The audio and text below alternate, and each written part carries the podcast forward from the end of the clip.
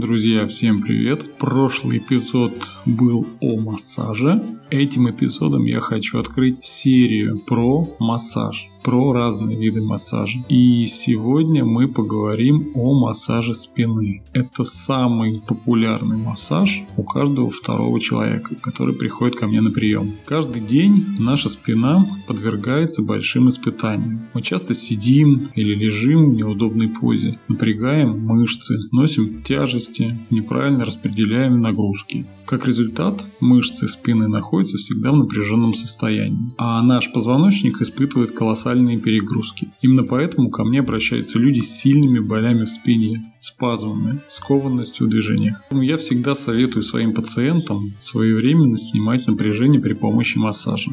Кому и для чего показан массаж спины? Если нет противопоказаний, о которых я говорил в прошлом эпизоде, то массаж принесет только пользу. Для неосведомленных людей может показаться, что я воздействую руками только поверхностно на мышцы. В действительности в процессе массажа начинает работать восстанавливается весь организм. Общий массаж необходим для улучшения кровообращения, для расслабления спины, для снятия спазмов и гипертонуса мышц, а для улучшения обменных процессов в организме, снятия зажимов, блоков и для активизации нервной системы. Ко мне на профилактический лечебный массаж спины приходят со следующими проблемами ну, соответственно, при болях в спине, при наличии мигрений, остеохондрозы, при наличии наруш... нарушенной осанки, радикулитах и артритах, э, невралгиях, атрофии мышц.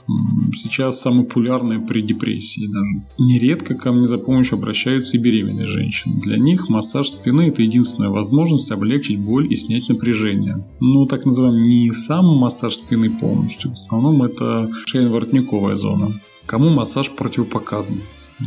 Да, существует такая категория граждан, кому эта процедура не рекомендована. Также в прошлом эпизоде я все это рассказывал. Это связано с тем, что массаж – это довольно сильный инструмент, который может способствовать перестройке организма. При наличии противопоказаний вместо пользы эта процедура способна причинить вред. Итак, запрещено при лихорадке, период острого воспалительного процесса, при рахите, при диагностированном туберкулезе костей, а, при пороках сердца, гепатитах, разных онкологиях, СПИДе, при сильных болях брюшной полости, а, кровотечениях различного генеза. А, с особой осторожностью я советую относиться к массажу мест, где есть родинки или папилломы, свежие раны и бородавки. На вопрос, можно ли делать массаж спины женщинам после родов, я, конечно, отвечаю, что явных противопоказаний нет. Однако приступать к этой процедуре нежелательно сразу после родов. Оптимальным временем для этого является месяц после них, ну или полгода в случае кесарево сечения, не раньше. Схема движений при массаже. Для проведения правильного массажа спины я выполняю движение только по массажным линиям. От крестца я двигаюсь вдоль всего позвоночного столба к плечам, от области поясницы к зоне подмышечных впадин через широчайшие мышцы спины. К лопаткам продвигаюсь через дельтовидные структуры. В области поясницы массирую круговыми движениями. От крестца двигаюсь э, в направлении косых мышц живота. От ягодичных мышц продвигаюсь к плечам, затрагивая широчайшие мышцы спины. Средства для массажа. Из огромного выбора всевозможных средств для массажа я предпочитаю масла, как ни странно. Оно быстро впитывается, обеспечивает плавное скольжение рук, оставляет приятный аромат и благотворно все-таки влияет на кожу. К самым часто используемым маслам я отношу оливковое, абрикосовое, кунжутное. При желании в них заранее можно капнуть несколько капель эфирных масел. Лаванды, герани, мяты, розмарина.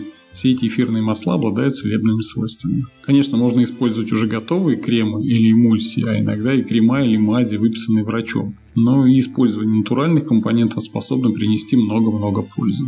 Если болит спина, то можно использовать мед. Он быстро впитывается, обладая комплексом витаминов и минералов. Техника проведения такого массажа очень проста. Я наношу тонким слоем мед на кожу пациента, затем прижимаю ладонь, резко отрывая ее. Все манипуляции провожу строго по массажным линиям, как и говорил, избегая области расположения лимфатических узлов. Такой вид процедуры помогает бороться с болезнями опорно-двигательного аппарата с проблемами дыхания и нервной системы. Перед тем, как делать массаж с солью, ее смешивают с маслом. Она помогает снимать воспалительные процессы, обладает жиросжигающим действием, помогает в борьбе с солевыми отложениями. Такой вид массажа отлично подойдет тем, у кого болит спина при остеохондрозе или ощущается гипертонус мышц спины. Техники массажа.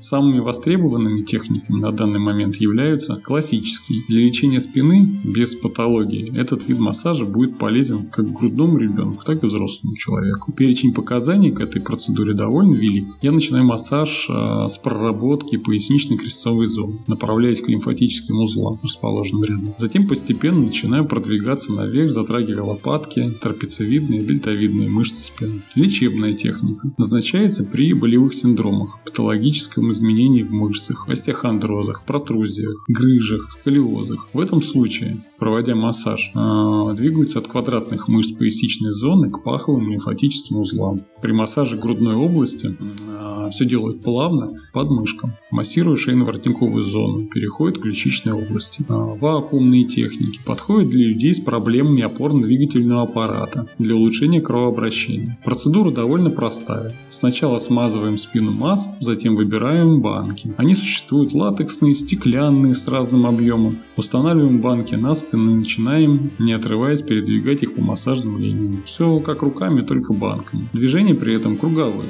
После получасового сеанса пациент почувствует жжение или тепло. Это норма. А вот если после этой процедуры пациента спина болит, то это указывает на неправильно проведенный массаж. Существует еще китайская техника, тайская техника с использованием бамбук, бамбуковых палочек. Сейчас в интернете можно найти большое количество упражнений для спины. Их тоже можно и нужно делать, но желательно перед тем, как приступать к ним, проконсультироваться со специалистом, так как только он может дать правильные рекомендации, посоветовать техники виды упражнений. Кстати, такая программа есть у меня, называется ЛФК Pro. Ссылочка будет в описании, можно зайти и ознакомиться. Здоровая спина – это каждодневный труд не только специалистов, но и самих пациентов. Берегите спину, берегите себя, друзья, не напрягайтесь, будьте здоровы, до новых встреч!